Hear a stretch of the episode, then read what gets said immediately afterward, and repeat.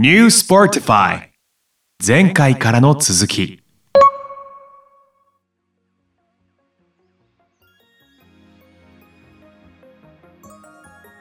なんかスポーツテックとかっていうのはどういうふうにお考えですか？テクノロジーとかってどういうのを使ったりとかどういうふうに興味ありますか？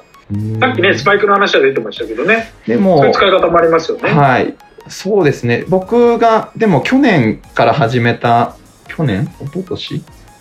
一昨年か。一昨年から始めたのが個人で分析はしてるんですよ。自分で。自分自身自分のオンラインサロンであの、まあ、自分のこう夢をあの、まあ、一緒にこう叶えたいっていう人たちが集まってもらってるので学生さんとかが分析官にいて。でプロにもこう関われたこともないし、実際にやっぱこうそういったものを学んでみたいっていうのもあってじゃあ自分を分析してはどうかっていうのでもう本当2年間ぐらいずっと個人であ何人も分析官こういて分析してもらってで自分の中のプレーを落とし込んでっていうのをデータだったりとか全ていろいろやってもらってやってるっていうのでそういったのはもしかしたらあのこうテクノロジーというかそういうのを使ってるんじゃないかなとは思ってますけどね。どういうデータが出る？あえーっとですね、例えば、えーっと、どういう、まあ、例えばプレイエリアがどうでとか、ここでどんぐらいタッチしてるのかとか、どっから動き出してどこで終わったところが一番得点に近いとか、本当そういういろんなですね、データをもとに。それ監督がやることなんじゃない？え監督がやるんですけど、基本的にはチームなんですよ。だから選手も大体はチームでそういう分析官がいて、対戦相手がこうで、こういった戦術を使っていくぐらいの落とし込みなんですよね。で、それをいかに個人でこう落とし込むかっていうので、まあ本当自分でやってる選手たちがほとんどなんですけど、ただ自分で個人で分析っていうのは正直あんまり実例はないみたいで、海外では結構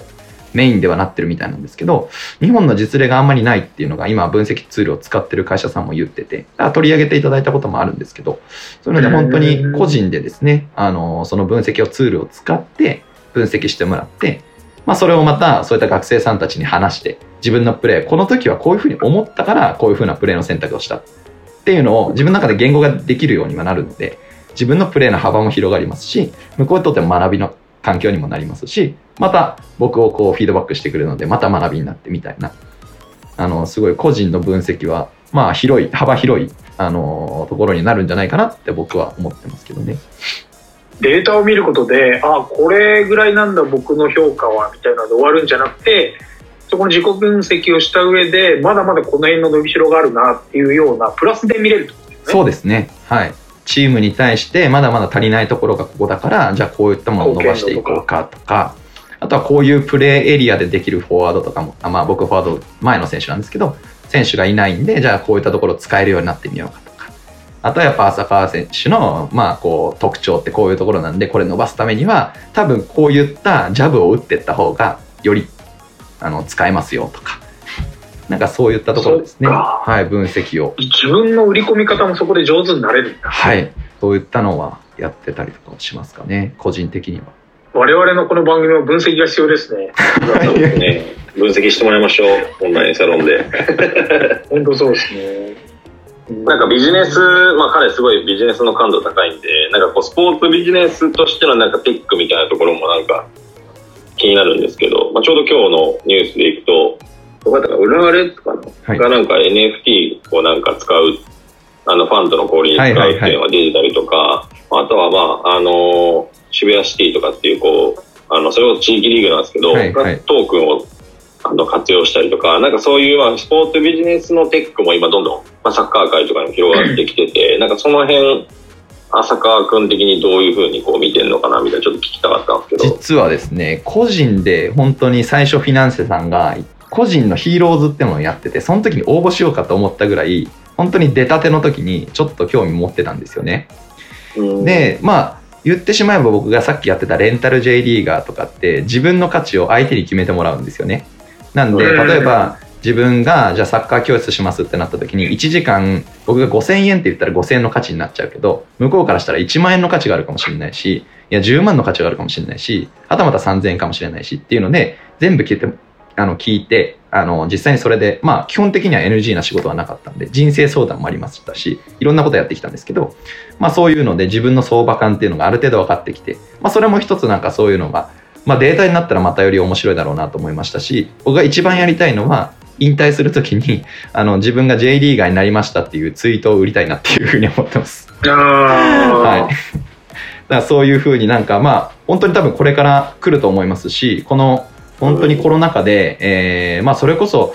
えーファンとの交流がなかなかできなかったりとか密に関わるっていうことができない中で、えーこういったあの取り組みっていうかトークンだったりとかそういうのはすごい面白い取り組みだなと思いますしなんならこの僕が今やってる法人のところでなんかそういうスパイクを通じてなんかそういうのができたら面白いなっていうところがあって選手がこのスパイクはこのスパイクって基本的に定価とかで出してるんですけど選手によってはまた金額変わっていったりとかそれはじゃあこの選手がこういう価値だからっていう価値が可視化していく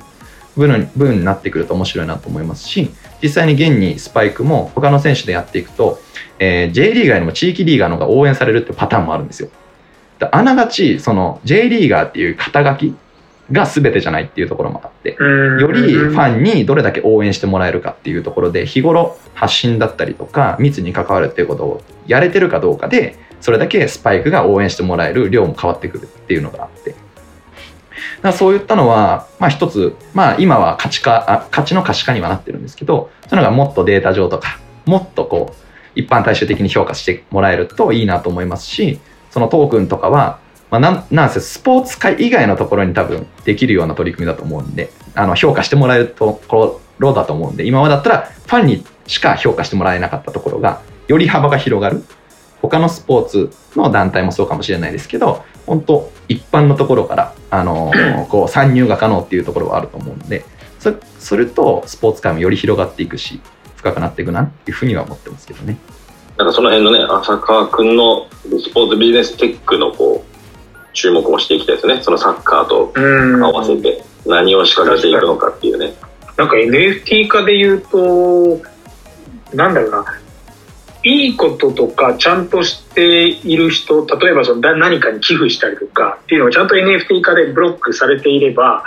もうパッと見て浅川さんってこんなに素晴らしい人なんだっていうのが、その選手の価値とプラスアルファ人間の価値が合わさる NFT 化されると、ものすごい価値が上がってきますいや面白いと思います。